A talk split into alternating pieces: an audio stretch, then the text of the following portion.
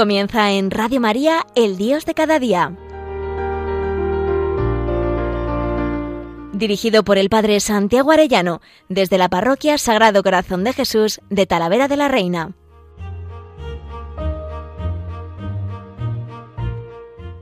Muy queridos oyentes de Radio María, qué alegría un lunes más con todos ustedes. Seguimos en estos programas del Dios de cada día. El Padre Santiago Arellano les quiere hablar de los profetas y la verdad que me está ayudando muchísimo conocer más a los profetas y volver a releer y a rezar con los textos preciosos con los que Dios a través de ellos nos ha querido hablar, en concreto en esta ocasión muy especialmente de amor y de fidelidad. El profeta Oseas, el libro refleja una crisis política y religiosa que atravesaba el reino del norte en la segunda mitad del siglo VIII. Desde el punto de vista religioso, el libro tiene presente la confrontación entre Dios y Baal, un dios falso, cuyo culto estaba arraigado en el pueblo, y en la monarquía e incluida la prostitución sagrada. Sus profecías ejercieron sin duda una influencia grande en los profetas, tradiciones religiosas posteriores como Jeremías, Ezequiel. Bueno, pues vamos a, entrar a través de esos apuntes que tiene don Juan Félix Gallego, profesor de Sagrada Escritura del Seminario San Ildefonso de Toledo, que me parecen muy aclaradores. Lo primero que hace es comentar el profeta y su época, el cuadro histórico.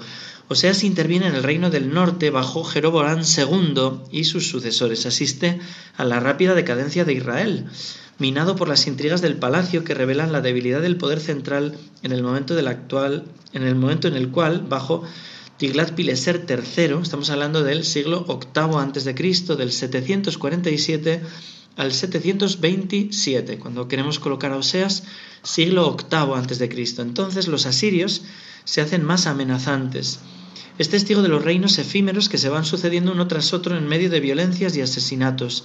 Israel terminará por sucumbir ante el ejército asirio tras un largo asedio. La población será derrotada y colonos extranjeros se instalarán en el país. Es curioso pensar eso, ¿no? Cuando abandonamos a Dios, eh, vienen todas las plagas. No es porque Dios las mande tantas veces, sino porque nosotros, descuidados de la gloria de Dios y del amor de Dios, eh, hacemos, nos hacemos daño, nos descuidamos de las defensas que tenemos que tomar y eso mismo nos daña a nosotros mismos. Y Dios llora porque Dios nos ama, como vamos a ver en el profeta Oseas, que anuncia el fin de una dinastía, la dinastía de Jehú y de la de Jeroboam II, es uno de los más gloriosos representantes. Él hace alusión a los brutales cambios de rey en torno a Israel, condena la guerra siro-efraínita, que opone a Israel, aliado con Siria, a Judá, hacia el año 340, 734, siglo VIII antes de Cristo. Probablemente Oseas ha visto el inicio del asedio a Israel, pero no su caída. Su ministerio se extiende en un periodo relativamente largo, unos 40 años, entre el 752 y el 723, unos 40 años el profeta Oseas anunciando el amor de Dios y denunciando los abusos y la idolatría. Sabemos no mucho de él, fijaros, excepto el nombre de su padre y la mención de su o sus eh, matrimonios, no se sabe casi nada del profeta. Es originario del norte porque habla constantemente de localidades efraimitas o benjaminitas, Samaria, Betel, Gálgala, mientras que nunca nombra a Jerusalén ni ninguna otra ciudad de Judá. Conoce las tradiciones del norte relativas a la salida de Egipto y el desierto, a Jacob y a Moisés, mientras que no menciona las del sur, por ejemplo, relativas a David y su capital. A diferencia de Amós y de Isaías, no relata ni cuándo ni cómo ha llegado a ser profeta. Quiere ser solo instrumento de Yahvé a través de él, el Dios de Israel. Se dirige directamente a su pueblo. Respecto a su condición antes de su intervención profética en el Reino del Norte, no hay acuerdo entre los autores. Se habla que es campesino, sacerdote, miembro de una confraternidad de profetas, funcionario real, levita, etc. Su nombre deriva de una raíz que significa ayudar, socorrer, salvar. Él, Yahvé, ha ayudado, ha salvado. Eso es lo que significaría el nombre de Oseas. Vemos desde el principio eh, la llamada del Señor. Fijaros, Oseas 1. Dice, palabra del Señor a Oseas. En los tiempos de Ocías, Jotán, Acaz, Ahaz, Ezequías, reyes de Judá, y dice, dijo el Señor a Oseas, ve, Despósate con una mujer ligada a la prostitución y acepta a los hijos de su prostitución, porque el país no hace sino prostituirse apartándose del Señor. Él fue y se desposó con Gomer, hija de Diblaín, que concibió y dio luz un hijo. Fijaros, ¿no? Cómo el Señor le pide casarse con una prostituta para representar lo que está haciendo el mismo Dios. Dos textos del libro de Oseas relatan su matrimonio. El primero, que acabo de leer, Oseas 1, es un relato biográfico. Relata cómo, siguiendo una orden de llave, el profeta se ha casado con una prostituta llamada Gomer, de la que ha tenido tres hijos, probablemente ilegítimos. El segundo matrimonio, Oseas 3, es una autobiografía, narra cómo, siguiendo siempre una orden de llave, Oseas ha tomado una mujer adúltera y la ha educado, teniéndola recogida por un cierto tiempo. Estos textos constituyen una de las dificultades mayores del libro de Oseas. No se sabe bien cómo armonizar estas informaciones y reconstruir lo que ha pasado al profeta. Es posible pensar que el profeta se había casado con una mujer de dudosas costumbres. Con ella tuvo diversos hijos cuyos nombres implican una amenaza directa a los, a los contemporáneos de Oseas. Israel anuncia el castigo de la casa de Jehú, cuyo poder se funda sobre una masacre, dice Segunda Reyes 9. Lo ruamá, la no amada, indica que el tiempo de la misericordia divina ha pasado. Lo a mí, es decir, no mi pueblo, son los nombres que pone a sus hijas Oseas. Implica la ruptura de Dios con su pueblo. Más que sus desventuras personales, lo que interesa al profeta es el mensaje que le ha sido encargado de transmitir a través de los hechos que él y su familia experimentan. Así el libro de Oseas se abre con una acción profética, cumplida conscientemente por Oseas bajo el mandato de Dios.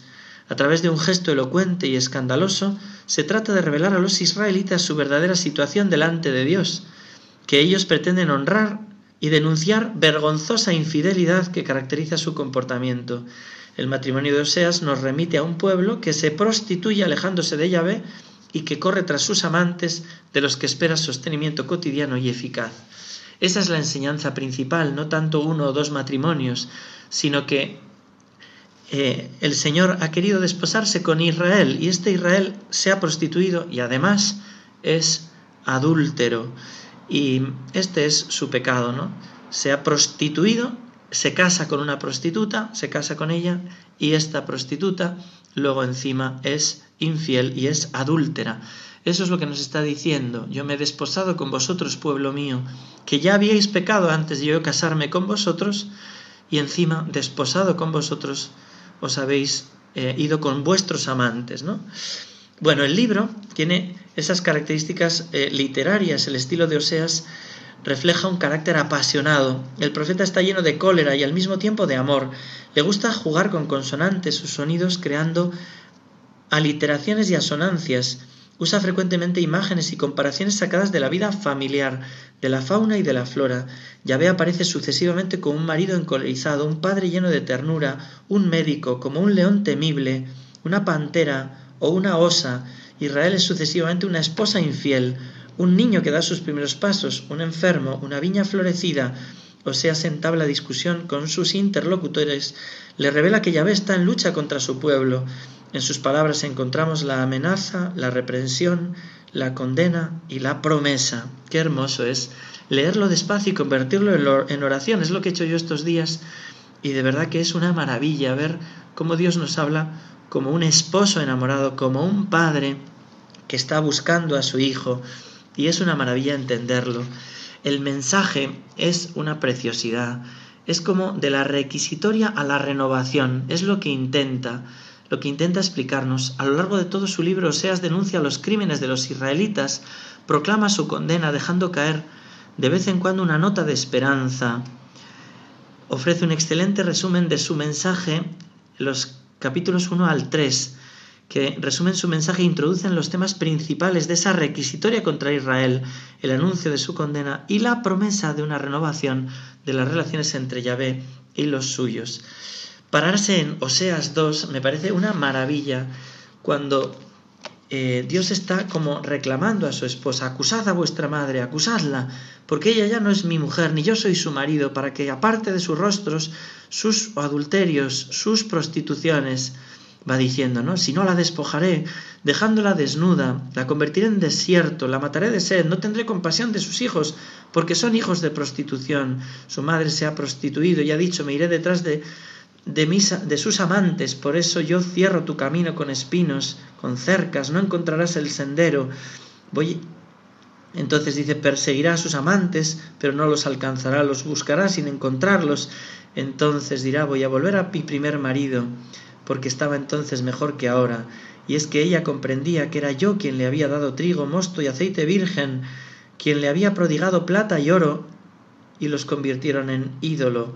Pues yo descubriré su infamia, nadie la salvará de mi mano, pondré fin a toda su alegría, devastaré su viña y su higuera, le pediré cuentas de los días en que quemaba incienso a los ídolos, ataviada con su anillo y con su con su collar, corría detrás de sus amantes y a mí me olvidaba, oráculo del Señor.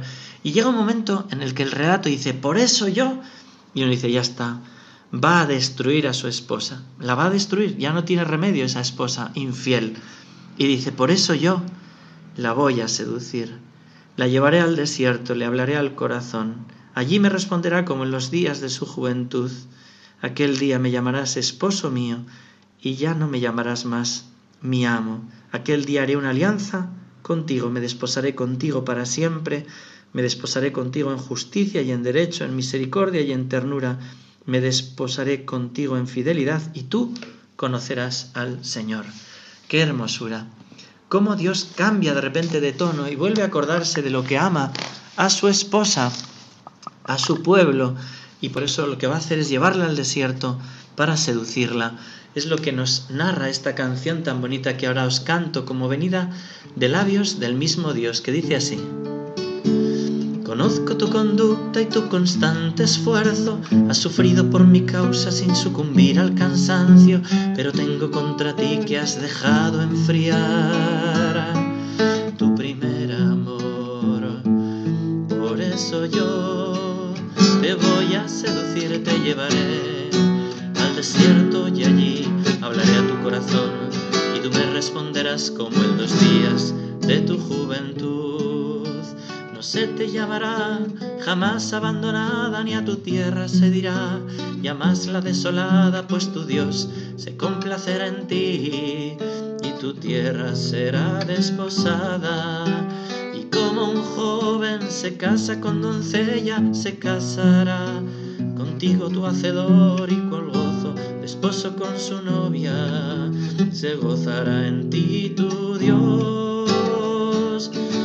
Por eso yo te voy a seducir, te llevaré al desierto y allí hablaré a tu corazón y tú me responderás como en los días de tu juventud. Por eso yo te voy a seducir, te llevaré al desierto y allí hablaré a tu corazón y tú me responderás como en los días de tu juventud. Yo te desposaré conmigo para siempre te desposaré, en fidelidad, en amor y en compasión. Y tú conocerás a Yahvé. Ensancha el espacio de tu tienda, tus clavijas asegura, no te detengas, pues tus hijos heredarán naciones y un pueblo de Dios formará. Por eso yo te voy a seducir te llevaré al desierto y allí te hablaré a tu corazón, y tú me responderás como en los días de tu juventud.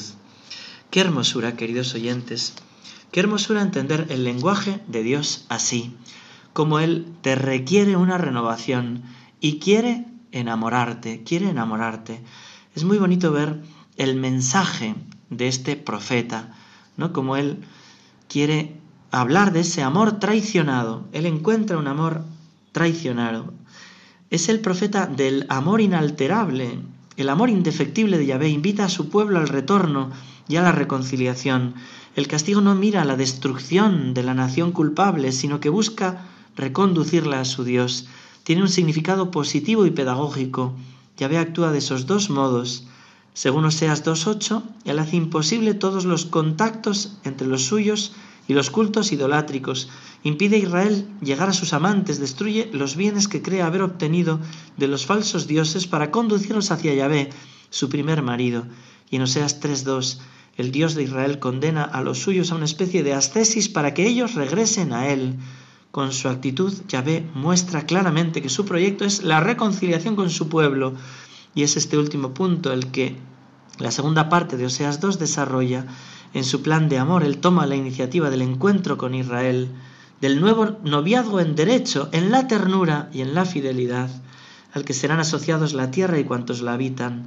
Yahvé e Israel se reencontrarán como marido y mujer tras una larga separación. Esta será la conclusión de una larga reeducación inaugurada en el desierto, el lugar mismo del primer encuentro entre Dios, el Dios de Israel y los suyos. Así Osea relata una historia de amor a través de los diversos episodios de su vida. En estos primeros tres capítulos Yahvé aparece como un marido totalmente empeñado en su relación con una mujer que lo engaña de modo innoble y obstinado, no resignándose a perderla, no ahorra esfuerzos por reconducirla así. Su amor termina por prevalecer sobre todas las resistencias que ella le opone. El Dios de Oseas es un Dios de amor cuya ternura se muestra incluso en las medidas punitivas que toma contra Israel. A veces no sabemos ver el mensaje del amor detrás de las luchas, detrás de las pruebas que tenemos, detrás de las enfermedades, epidemias o sufrimientos. Y sin embargo Dios nos está hablando de amor. El amor, un diálogo fundado sobre el conocimiento. Y tú conocerás a Yahvé, esa palabra que hace referencia a eh, el conocimiento esponsal, tú te penetrarás de Yahvé, el conocimiento íntimo que el esposo tiene de la esposa. Eso es lo que quiere el Señor llevarnos a ello. Y vamos a ver ahora varios puntos de ese mensaje de Oseas, ¿no? Cuando dice, la crítica a los reyes de Israel es lo primero, ¿no? La condena de las costumbres, el reclamo de las, tradiciones, el anuncio del juicio, y en Dios la última palabra es el amor con ese simbolismo conyugal. Es muy hermoso entender esto, ¿no? Fijaros, el profeta rechaza una dinastía, la de Jehú, que se ha impuesto con sangre, condena la guerra entre hermanos, entre Judá e Israel, deplora la actitud de los soberanos de Samaria, especialmente de Oseas, que busca hacer alianzas con Asiria o con Egipto. También condena las costumbres, ¿no? Primero condena a los reyes, luego las costumbres. Reprocha a los sacerdotes haber fracasado en su misión, dejando de instruir al pueblo en la voluntad de Dios. No han comunicado la enseñanza, la Torá, hasta el punto que el país está lleno de desórdenes. En Israel solo hay imprecaciones, engaños, asesinatos, robos, adulterios. El profeta se refiere implícitamente al Decálogo, a Éxodo 20, puesto que Israel no conoce a su Dios, está poseído por un espíritu de prostitución que lo conduce a la ruina. El conocimiento de Dios, el hecho de conocer a Dios, tiene un rol importante en el pensamiento de Oseas. El conocimiento de Dios implica una relación íntima con Yahvé y una idea precisa de sus intervenciones y de su voluntad. Supone una instrucción por parte de los sacerdotes a los fieles. En falta de esta enseñanza, Israel sucumbirá antes o después a las peores aberraciones religiosas y morales. Por tanto, Oseas critica a las autoridades de Israel, condena sus costumbres y reclama las tradiciones el profeta conoce no solo la actualidad, sino también el pasado de su pueblo. O sea, se refiere constantemente a las tradiciones de Israel que debe conservar en su corazón. Hace explícita alusión al Éxodo y también al preámbulo del Decálogo.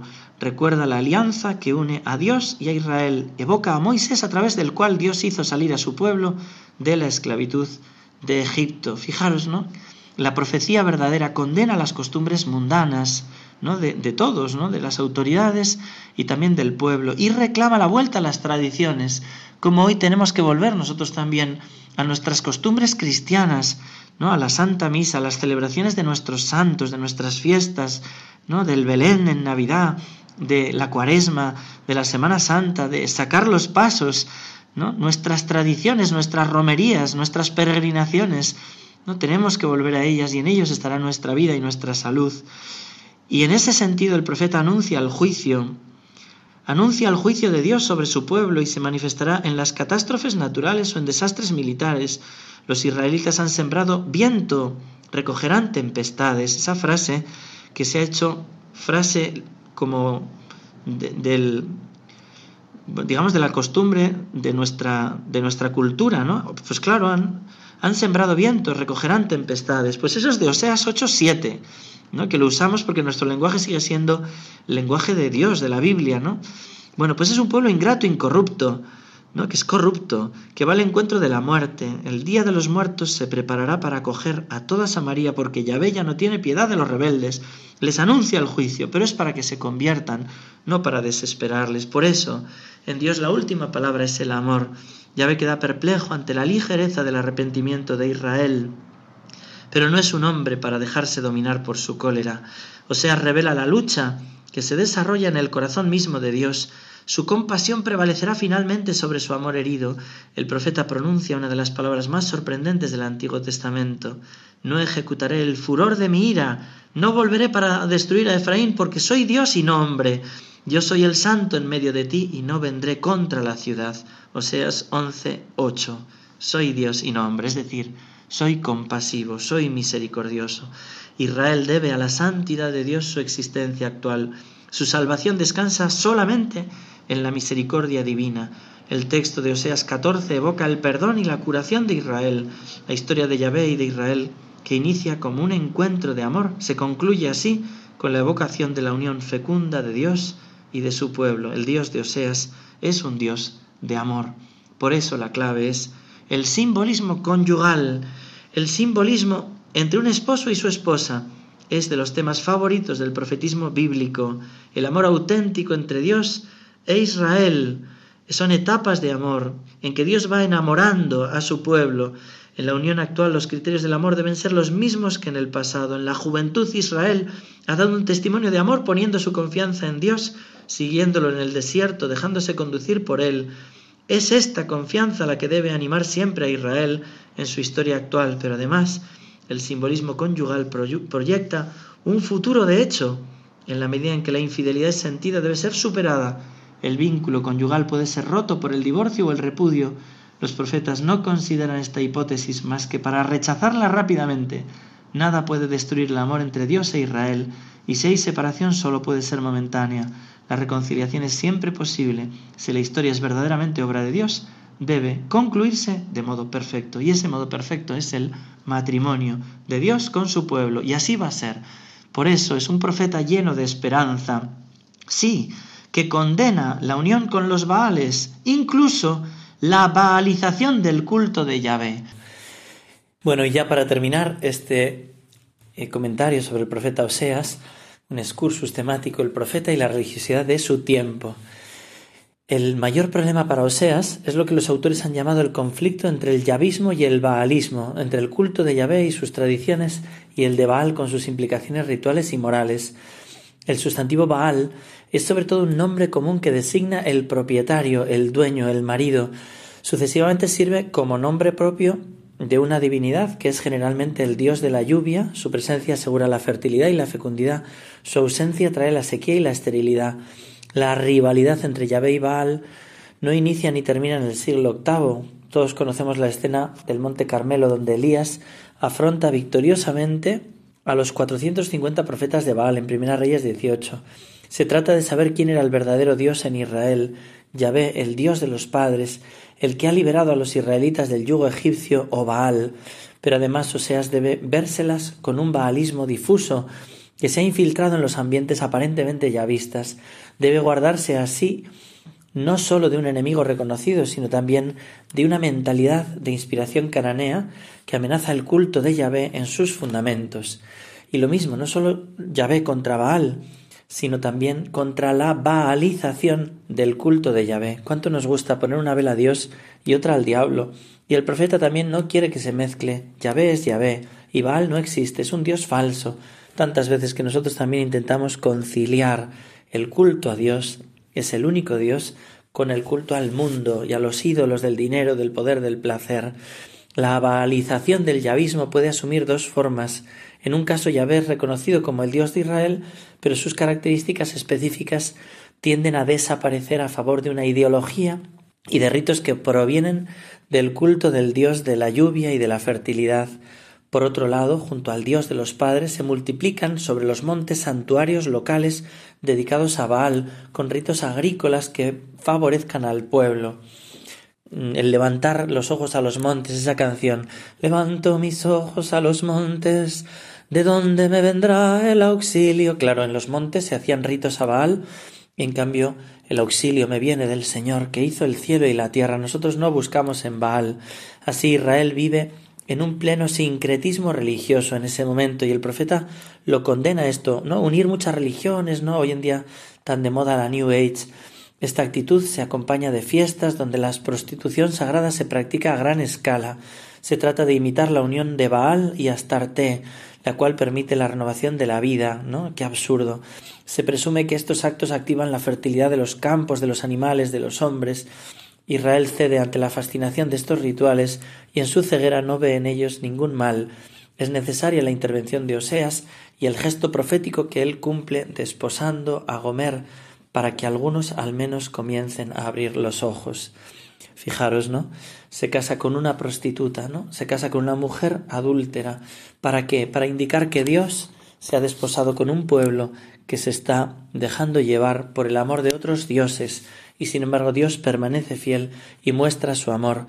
Por eso yo te voy a seducir, te llevaré al desierto, te hablaré al corazón, y tú me responderás como en los días de tu juventud. Ojalá que cada uno de nosotros, queridos oyentes, se sienta llamado por este amor personal de Cristo, esposo del alma, que nos pide Ven conmigo, esposa mía, amada mía, novia, déjame seducirte, deja los otros ídolos, deja tu vida de pecado, vente conmigo. Así nos habla el profeta a nosotros, así nos habla a nuestras familias, a nuestra patria, al mundo entero. Escuchemos este modo tan precioso que tiene Dios de hablarnos como esposo del alma que nos quiere seducir. Que Dios os bendiga a todos y hasta el próximo programa, si Dios quiere.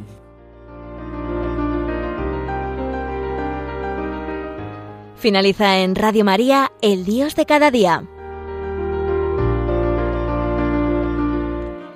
Dirigido por el Padre Santiago Arellano, desde la Parroquia Sagrado Corazón de Jesús de Talavera de la Reina.